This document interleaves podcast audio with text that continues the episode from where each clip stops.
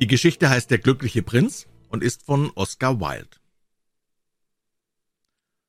Hoch über der Stadt stand auf einer mächtigen Säule die Statue des glücklichen Prinzen. Sie war über und über mit dünnen Goldblättchen bedeckt, statt der Augen hatte sie zwei glänzende Saphire, und ein großer roter Rubin leuchtete auf seiner Schwertscheide. Alles bestaunte und bewunderte ihn sehr. Er ist so schön wie ein Wetterhahn, bemerkte einer der Stadträte, der darauf aus war, für einen in Kunstdingen geschmackvollen Mann zu gelten. Bloß nicht ganz so nützlich, fügte er hinzu, da er fürchtete, man könne ihn sonst für unpraktisch halten, was er durchaus nicht war. Warum bist du nicht wie der glückliche Prinz? fragte eine empfindsame Mutter ihren kleinen Jungen, der weinend nach dem Mond verlangte. Dem glücklichen Prinzen fällt es nie ein, um etwas zu weinen. Ich bin wenigstens froh, dass es wenigstens einen gibt, der in dieser Welt ganz glücklich ist, sagte leise ein Enttäuschter mit einem Blick auf das wundervolle Standbild. Er sieht genau aus wie ein Engel, sagten die Waisenkinder, als sie in ihren purpurroten Mänteln und sauberen Vorstecklätzchen aus der Kathedrale kamen. Wie könnt ihr das wissen? fragte der Mathematiklehrer. Ihr habt doch noch nie einen gesehen. Oh, doch im Traum, antworteten die Kinder, und der Mathematiklehrer runzelte die Stirn und machte ein sehr strenges Gesicht, denn er billigte Kinderträume nicht. Da flog eines Nachts ein kleiner Schwelberich über die Stadt. Seine Freunde waren schon vor sechs Wochen nach Ägypten gezogen, aber er war zurückgeblieben, weil er sich in eine ganz wunderschöne Schilfsrispe verliebt hatte. Ganz zeitig im Frühling hatte der Schwelberich die Rispe zum ersten Mal gesehen, als er gerade hinter einer großen gelben Motte her über den Fluss flog und war von der Schlankheit der Rispe so entzückt gewesen, dass er Halt gemacht hatte, um mit ihr zu plaudern. Soll ich dich lieben? fragte der Schwelberich, der es liebte, immer gleich gerade auf sein Ziel loszugehen. Und die Schilfrispe verneigte sich tief vor ihm. So flog er immer und immer um die Schlanke herum, rührte leicht das Wasser mit seinen Flügeln und machte kleine silberne Wellen darauf. Das war die Art, wie er warb, und es dauerte den ganzen Sommer hindurch. Das ist ein lächerliches Attachement, zwitscherten die anderen Schwalben. Die Schilfrispe hat gar kein Vermögen und viel zu viel Verwandte, und in der Tat war der Fluss ganz voll Schilf. Als dann der Herbst kam, flogen sie alle davon. Als sie fort waren, fühlte sich der Schwelbrich einsam und fing an, seiner romantischen Liebe überdrüssig zu werden. Sie kann sich gar nicht unterhalten, sagte er, und ich fürchte, sie ist eine Kokette, denn sie flirtet immer mit dem Wind. Wirklich machte die Schilfrispe, so oft der Wind blies, die graziösesten Verbeugungen. Ich gebe gern zu, dass sie sehr häuslich ist, fuhr er fort, aber ich liebe das Reisen, und deshalb sollte meine Frau es auch lieben. Willst du mit mir fort? fragte der Vogel endlich die Rispe, die aber schüttelte den Kopf. Sie hing so sehr an der Heimat. Du hast mit mir gespielt, rief da der Schwelberich. Ich mache mich auf nach den Pyramiden. Leb wohl! und flog davon. Den ganzen Tag über flog er und erreichte gegen Abend die Stadt. Wo soll ich absteigen? sagte er. Hoffentlich hat die Stadt Vorbereitungen getroffen. Da sah er das Standbild auf der hohen Säule. Hier will ich absteigen, rief er. Es hat eine hübsche Lage und viel frische Luft. Und damit ließ er sich gerade zwischen den Füßen des glücklichen Prinzen nieder. Ich habe ein goldenes Schlafzimmer, sagte er wohlgefällig zu sich selber, während er umherschaute und sich anschickte, schlafen zu gehen, aber gerade als er seinen Kopf unter seinen Flügel stecken wollte, fiel ein großer Regentropfen auf ihn nieder. Wie sonderbar, rief er. Am Himmel ist nicht das kleinste Wölkchen, die Sterne sind hell und leuchten, und doch regnet es? Das Klima im nördlichen Europa ist schon wirklich abscheulich. Die Schilfrispe liebte ja den Regen sehr, aber das war bloß ihr Egoismus. Da fiel ein zweiter Tropfen. Was für einen Zweck hat denn eigentlich eine Statue, wenn sie nicht den Regen abhalten kann? sagte der Vogel. Ich muss mich lieber nach einem guten Schornstein umsehen. Und er wollte schon fortfliegen. Doch bevor er seine Flügel ausbreitete, fiel ein dritter Tropfen. Er schaute in die Höhe und sah, ja, was sah er? Die Augen des glücklichen Prinzen waren voller Tränen, und Tränen liefen ihm über die goldenen Wangen. Sein Gesicht war so wunderschön im Mondlicht, dass den Schwelbrich das Mitleid fasste. Wer bist du? sagte er. Ich bin der glückliche Prinz. Weshalb weinst du denn? fragte der Vogel. Du hast mich ganz nass gemacht. Als ich noch am Leben war und ein Menschenherz hatte, antwortete die Statue, da wusste ich nicht, was Tränen sind, denn ich lebte in dem Palast ohne Sorge, in den die Sorge keinen Zutritt hat. Tagsüber spielte ich mit meinen Gefährten im Garten, und des Abends führte ich den Tanz in der großen Halle. Rund um den Garten lief eine sehr hohe Mauer, aber nie dachte ich daran zu fragen, was wohl dahinter läge. So schön war alles um mich her. Meine Höflinge nannten mich den glücklichen Prinzen, und glücklich war ich in der Tat, wenn Vergnügen Glück bedeutet. So lebte ich und so starb ich. Und nun, da ich tot bin, haben sie mich hier aufgestellt, so hoch, dass ich alle Hässlichkeit und alles Elend meiner Stadt sehen kann. Und wenn auch mein Herz von Blei ist, kann ich nicht anders als weinen. Wie? Es ist nicht von echtem Gold, sprach der Vogel zu sich, denn er war zu höflich, als dass er eine so persönliche Bemerkung laut gemacht hätte. Weit fern von hier, fuhr die Statue mit einer leisen, melodischen Stimme fort, weit fern von hier, in einer kleinen, schmalen Gasse, da steht ein armseliges Haus, eins der Fenster ist offen, und so sehe ich eine Frau am Tische sitzen. Ihr Gesicht ist mager und verhärmt, und sie hat raue, rote Hände, nadelzerstochen, denn sie ist eine Näherin. Sie stickt Passionsblumen in ein Seidenkleid, das die schönste von den Ehrendamen der Königin am nächsten Hofball tragen soll. In einem Winkel des Zimmers liegt ihr kleiner Junge krank im Bett. Er fiebert und verlangt nach Pomeranzen. Die Mutter kann ihm nichts mehr geben als Wasser aus dem Fluss, und daher weint er. Vogel, Vogel, kleiner Vogel, willst du ihr nicht den Rubin aus meiner Schwertscheide bringen? Meine Füße sind an dem Sockel befestigt, und ich kann mich nicht bewegen. Man erwartet mich in Ägypten, sagte der Schwelberich. Meine Freunde fliegen den Nil auf und nieder und unterhalten sich mit den großen Lotusblüten. Bald werden sie sich im Grab des großen Königs schlafen legen. Er ist in gelbe Leinen gehüllt und mit Spitzereien balsamiert. Um seinen Hals liegt eine Kette aus blassgrünem Nephrit, und seine Hände sind wie vertrocknete Blätter. Vogel, Vogel, kleiner Vogel, sagte der Prinz, willst du nicht diese eine Nacht bei mir bleiben und mein Bote sein? Der Knabe ist so durstig und die Mutter so traurig. Ich glaube, ich mache mir nichts aus Knaben, antwortete der Schwelberich. Als ich letzten Sommer am Fluss wohnte, da waren so rohe Buben des Müllers Söhne, die immer Steine nach mir warfen. Getroffen haben sie mich natürlich nie, denn wir Schwalben fliegen dafür viel zu gut. Und ich stamme zudem aus einer Familie, die wegen ihrer Behendigkeit berühmt ist. Aber es war doch immerhin ein Zeichen von Respektlosigkeit. Aber der glückliche Prinz sah so traurig aus, dass es den kleinen Schwelberich bekümmerte. Es ist sehr kalt hier, sagte er, aber ich will trotzdem diese eine Nacht bei dir bleiben und dein Bote sein. Ich danke dir, kleiner Vogel, sagte der Prinz. So pickte der Schwelberich aus des Prinzen Schwert den großen Rubin und flog mit ihm weg über die Dächer der Stadt und trug ihn im Schnabel. Er flog an dem Turm des Doms vorbei, auf dem die weißen Marmorengel stehen. Er flog über den Palast hin und hörte die Musik von Tanzweisen. Ein schönes Mädchen trat mit seinen Geliebten auf den Balkon hinaus. Wie wundervoll die Sterne sind, sagte er zu ihr, und wie wunderbar die Macht der Liebe. Hoffentlich wird mein Kleid zum Staatsball fertig, antwortete sie. Ich lasse mir Passionsblumen draufsticken, aber die Schneiderinnen sind so faul. Er flog über den Fluss und sah die Laternen an den Schiffsmasten. Er flog über das Ghetto und sah die alten Juden miteinander handeln und auf kupfernen Wagen das Geld wiegen. Endlich erreichte er das armselige Haus und schaute hinein.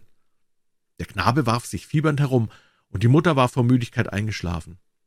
Hinein ins Zimmer hüpfte der Schwelberich und legte den Rubin auf den Tisch, gerade neben den Fingerhut der Frau. Dann kreiste er leise um das Bett und fächelte des Jungen Stirn mit den Flügeln. »Wie kühl ist mir«, sagte der Knabe, »ich glaube, es wird mir besser.« Und er sank in einen köstlichen Schlaf. Dann flog der Schwelberich zurück zu dem glücklichen Prinzen und erzählte ihm, was er getan hatte. »Merkwürdig«, sagte er, »mir ist mit einmal ganz warm geworden, obwohl es so kalt ist.« »Das kommt von deiner guten Tat«, sagte der Prinz. Und der kleine Vogel begann darüber nachzudenken und schlief ein. Denken macht ihn immer sehr schläfrig. Als der Tag anbrach, flog der Vogel hinab zum Fluss und nahm ein Bad. Was für ein bemerkenswertes Phänomen, sagte der Professor der Ornithologie, während er über die Brücke ging, eine Schwalbe im Winter, und er schrieb darüber einen langen Brief an die Lokalzeitung. Alles sprach von diesem Aufsatz, der so wortreich war, dass niemand ihn verstehen konnte. Heut Nacht mache ich mich auf nach Ägypten, sagte der Schwelberich, und war hochvergnügt bei dem Gedanken. Er besuchte alle Denkmäler und öffentlichen Bauwerke der Stadt und saß lange auf der Kirchturmspitze. Wo immer er hinkam, da piepten die Spatzen und einer sagte zum anderen, was für ein vornehmer Fremder! Und dabei amüsierte sich der Schwelberich sehr. Als der Mond aufging, flog er zurück zu dem glücklichen Prinzen. Hast du irgendwelche Aufträge für Ägypten? rief er. Ich reiß grad rein ab. Vogel, Vogel, kleiner Vogel. sagte der Prinz, willst du nicht noch eine Nacht bei mir bleiben? Ich werde in Ägypten erwartet, antwortete der Schwelberich. Morgen fliegen meine Gefährten zum zweiten Katarakt hinauf. Dort liegt das Nilpferd unter den Binsen, und auf einem großen gradierenden Thron sitzt der Gott Memnon. Die ganze Nacht lang blickt er zu den Sternen, und wenn der Morgenstern aufglänzt, stößt er einen langen Freudenschrei aus, und dann ist er wieder still. Zum Mittag kommen die gelben Löwen ans Flussufer, um zu trinken. Sie haben Augen wie grüne Berylle, und ihr Gebrüll übertönt das Brüllen des Katarakts. Vogel, Vogel, mein kleiner Vogel, sagte der Prinz, weit weg über der Stadt, da sehe ich einen jungen Mann in einer Dachstube, er lehnt sich über einen mit Papieren bedeckten Tisch, und neben ihm steht in einem Wasserglase ein kleiner Strauß verwelkter Veilchen. Sein Haar ist braun und gelockt, seine Lippen sind rot wie eine Granatblüte, und er hat große und träumerische Augen. Er versucht ein Schauspiel fertig zu schreiben, aber er kann nicht weiter vor Kälte. Es ist kein Feuer im Ofen, und der Hunger hat ihn ohnmächtig gemacht. Ich will noch eine Nacht länger bei dir bleiben, sagte der Schwelberich, der eigentlich ein gutes Herz hatte. Soll ich ihm auch einen Rubin bringen? Ich habe keine Rubinen mehr, sagte der Prinz. Nur meine Augen sind mir noch geblieben, die sind aus seltenen Saphiren gemacht, die man vor tausend Jahren aus Indien gebracht hat. Pick eins heraus und bring es ihm.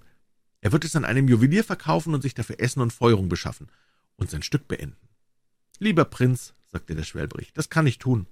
Und er begann zu weinen. Vogel, Vogel, kleiner Vogel, sagte der Prinz, tu, wie ich dich heiße. Also pickte der Schwelberich dem Prinzen das Auge aus und flog zur Dachkammer des Studenten. Es war nicht schwer hineinzukommen, denn es war ein Loch im Dach. Durch das schlüpfte der Vogel in die kleine Stube. Der Jüngling hielt den Kopf in den Händen vergraben, so hörte er nicht das Flattern des Vogels, und als er aufschaute, da fand er den schönen Saphir, der auf seinem verblassten Pfeilchen lag. Man fängt an, mich zu würdigen, rief er aus. Das kommt sicher von einem großen Bewunderer. Nun kann ich mein Stück fertig schreiben. Und er sah ganz glücklich aus. Am nächsten Tag flog der Schwelberich hinab zum Hafen. Er setzte sich auf den Mast des großen Schiffes und beobachtete die Matrosen, die an Tauen große Ballen aus dem Schiffsraum emporwandten. Heb auf! schrien sie bei jedem Ruck am Tau. Ich gehe nach Ägypten, rief der Vogel, aber niemand achtete auf ihn. Und als der Mond aufging, flog er zu dem glücklichen Prinzen. Ich komme dir lebwohl zu sagen, rief er. Vogel, Vogel, kleiner Vogel, sagte der Prinz, willst du nicht noch eine Nacht bei mir bleiben? Es ist Winter, sagte der Schwelberich, und der kalte Schnee wird bald da sein.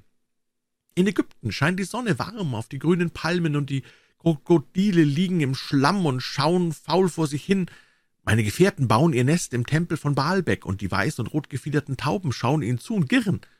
Lieber Prinz, ich muss dich verlassen, aber ich will dich nie vergessen, und im nächsten Frühling bringe ich dir zwei schöne Edelsteine wieder für die, die du weggegeben hast.